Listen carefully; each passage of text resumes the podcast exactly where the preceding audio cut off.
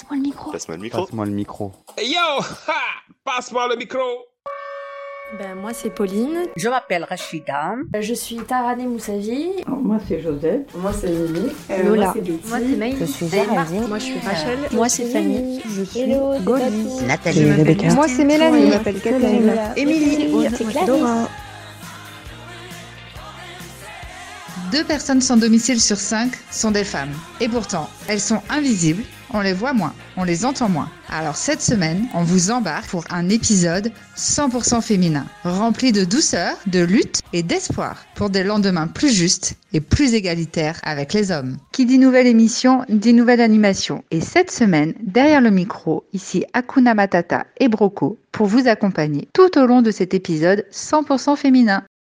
Bonjour, passe-moi le micro. Je suis Géraldine, je fais partie de l'association Féminité sans abri sur le secteur Île-de-France. Donc Féminité sans abri a été créée il y a maintenant 4 ans par Lucie Sanchez en Gironde. Donc l'idée de base était de mettre dans des trousses de toilettes les échantillons de produits d'hygiène et de beauté que l'on est nombreux à avoir dans notre salle de bain et les distribuer aux femmes sans abri. Le mouvement a pris de l'ampleur et ce sont plus de 30 000 trousses qui ont été distribuées en 2020. Alors évidemment, nous n'excluons personne et nous distribuons aujourd'hui des trousses pour hommes ainsi que des trousses de produits grand format pour les centres d'hébergement. Mais c'est vrai que notre ADN et notre nom même gardent une place centrale pour les femmes. Personnellement, mon engagement est né d'avoir réalisé le supplément de précarité et de difficulté des femmes dans la rue, simplement parce qu'elles sont femmes. Et si aujourd'hui ne serait-ce qu'une personne puisse être réconfortée ou avoir juste un sourire grâce à une trousse que j'aurais confectionnée, alors tout ça a un sens finalement. On n'aurait rien à distribuer sur nos donateurs et on ne pourrait pas aider autant de monde sans les associations sur le terrain. C'est une vraie chaîne de solidarité. Donc s'il y a un seul message que je souhaite passer, c'est que l'on parle de lutte contre la précarité ou pour le droit des femmes. La solution, elle est en nous tous. On a tous le pouvoir de faire un geste aussi petit qu'il puisse nous paraître. Un grand merci Géraldine pour ta participation à Passe-moi le micro. Et oui, parfois même, on sous-estime peut-être la puissance d'un simple sourire ou d'un regard bienveillant. Auditrices et auditeurs, restez à l'écoute. J'espère que vous êtes bien sur Passe-moi le micro. On plonge tout de suite en immersion dans un café philo qui libère la parole des femmes, mené par Tarané Moussavi, professeur de philosophie, direction Paris Sud. Je travaille chez la coiffure parce que je suis coiffeuse avant. Alors, Tata Ça, Anne, ça se voit pas, hein. il fallait voir les photos avant. La question euh, qu'on va, qu'on va traiter, c'est qu'est-ce qu'une société juste? Alors cet atelier philo qu'on a ouvert à la cloche euh, il y a quelque temps s'adresse euh, exclusivement aux femmes et, euh, et il s'agit d'avoir un espace de parole où on peut euh, réfléchir ensemble en commun sur euh, des questions, généralement des questions de société, avec euh, une méthode ou un regard un peu philosophique. Une société, on est libre de parler et de s'exprimer. De moins en moins. de moins en moins. Surtout maintenant, on est muselé. Hein. Mais euh, rien que les égalités de salaire entre les hommes et les femmes, enfin, c'est un exemple parmi tant d'autres, quoi. Mais je pense qu'on peut euh, y passer l'après-midi, quoi. Ça tombe bien Mais il y a- y, a le problème, pourquoi la femme gagne moins C'est parce qu'ils pensent que la femme a plus d'arrêts en congé maladie que l'homme. Et la femme, elle va avoir des bébés, elle va s'arrêter, elle va être absente, il faut la remplacer. Et c'est tout ça aussi. hein. ses règles, elle est fatiguée. Par exemple, elle a mal à la tête, elle rentre chez elle, elle laisse son boulot, hop. Donc moi je suis Rachel, euh, je travaille à la cloche depuis deux ans et je suis coordinatrice de la zone sud de Paris. Donc depuis longtemps on se dit que à l'association euh, notre accueil est inconditionnel. Pourtant dans les faits on a quand même beaucoup d'hommes qui participent à nos activités et utilisent le programme tel que le carillon. Mais euh, on aimerait aussi euh, que les femmes sans domicile puissent participer euh, à nos actions. Et on s'était dit qu'on allait créer un espace pour les femmes, donc dédié aux femmes, et pourquoi pas dédié à la parole, qui est parfois, parfois un homme peut prendre beaucoup de place, et que la parole de l'homme peut effacer celle de la femme, et on s'est dit qu'on allait commencer par des ateliers en non-mixité, pour donner la parole aux femmes. Et rien de mieux que de discuter autour d'un sujet philosophique, pour discuter entre À femmes. partir du moment qu'ils ont le même métier, ça doit mériter le même salaire. Et je constate avec euh, cette génération, c'est qu'on fait toujours euh, la part euh, des choses. Et ça, vraiment, c'est. C'est injuste. Ouais. Mm. C'est pas Comment parce qu'il y a hein. pire ailleurs, disons, qu'on peut pas se questionner sur ce qu'on a ici, quoi. Enfin, si on part du principe qu'il y a pire, on fera rien, quoi. Et avec les, le groupe là, vraiment, et avec Tahani, c'est très très bien, ça monte le moral. Voilà, c'est intéressant. On peut parler, on est libre pour parler et pour beaucoup de sujets on est très satisfaite. Même les sujets sont très importants pour nous. En réalité, moi, je trouve que c'est un espace vraiment agréable. Et pour moi aussi, euh, bah, j'ai toujours hâte de l'atelier philo.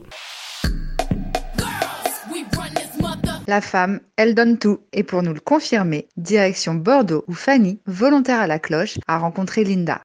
Mais le 8 mars, c'est bien pour la femme, mais c'est pas la demi-journée, hein. normalement toute l'année pour la femme parce que la femme, elle, souffre. La femme, euh, elle ramène les enfants. Elle fait tout avec les enfants. La femme, elle fait tout avec le mari, avec l'entourage de mari. Il y a des hommes qui aiment la femme, mais il y a des hommes qui profitent de la femme. Malgré la femme, elle donne tout, mais l'homme, elle profite. Tu penses que ce qui devrait changer, c'est que les hommes donnent plus d'amour à leur femme Voilà, parce que la femme, toujours, elle a besoin de l'homme qui l'aime.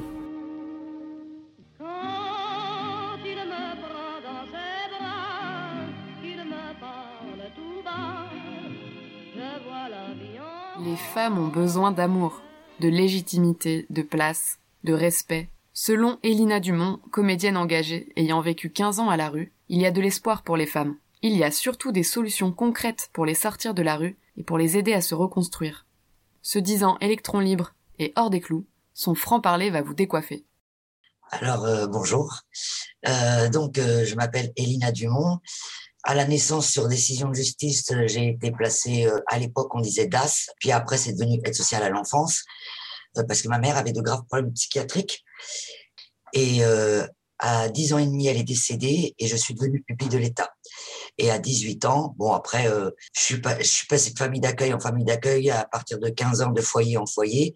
Et à 18 ans, c'est là que je me suis retrouvée à la rue. Euh, Aujourd'hui, je suis comédienne mais très engagé contre le sans-abrisme. Je vous cache pas que moi, à mon époque, euh, une fille à la rue, c'était vraiment très rare, quoi. J'ai quand même plus d'un, demi-siècle, mais à mon époque, ben, les femmes battues, voilà, elles, restaient chez elles. Euh, toutes les personnes euh, qui sont transgenres, homosexuels, lesbiens, bon, ben, taisaient. C'était tabou, on disait rien. Donc, euh, donc, euh, et aujourd'hui, il y a tout ce public qui est dehors je vais vous dire ce qu'on pourrait régler et ça ferait déjà beaucoup moins de sans-abri, de femmes la rue. Déjà, si on arrêtait de mettre euh, les jeunes à 18 ans à la rue, ben déjà, euh, on aurait déjà peut-être 40% de personnes en moins à la rue. Ensuite, les femmes battues. Alors voilà moi ce que je préconise. Moi, moi je suis pas d'accord. En plus, ça coûte très cher à la société. La femme battue, elle va au commissariat, on prend sa plainte, elle retourne chez elle moi, dès la première plainte, cette femme, on lui donne ce fameux téléphone, vous savez, le téléphone alerte, on lui explique bien qu'il faut qu'elle le porte en permanence sur elle, elle retourne chez, chez elle et monsieur, on le met à l'hôtel avec un bracelet anti-rapprochement. Ils font l'inverse. Ils mettent les femmes avec enfants à l'hôtel, mais ça coûte une fortune. Pour moi, ça, c'est une vraie solution. Bon, ils préfèrent faire l'inverse. Allez savoir pourquoi. Par exemple, tu vois, les serviettes hygiéniques.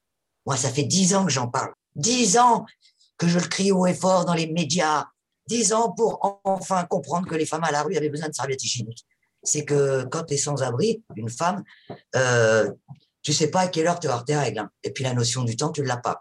Moi, j'ai proposé un système de distributeur par jeton euh, qui serait dans euh, à chaque pharmacie. Les jetons seraient donnés par les assos. Hop, tu mets un jeton, paf. C'est quand même pas difficile à faire. On le fait pour les préservatifs.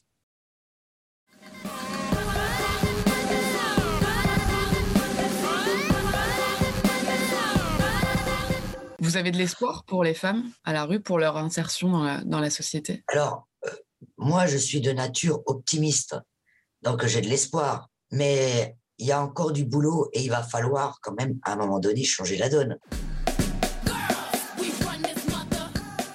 Vous n'êtes pas seul, on est ensemble, gardons le lien.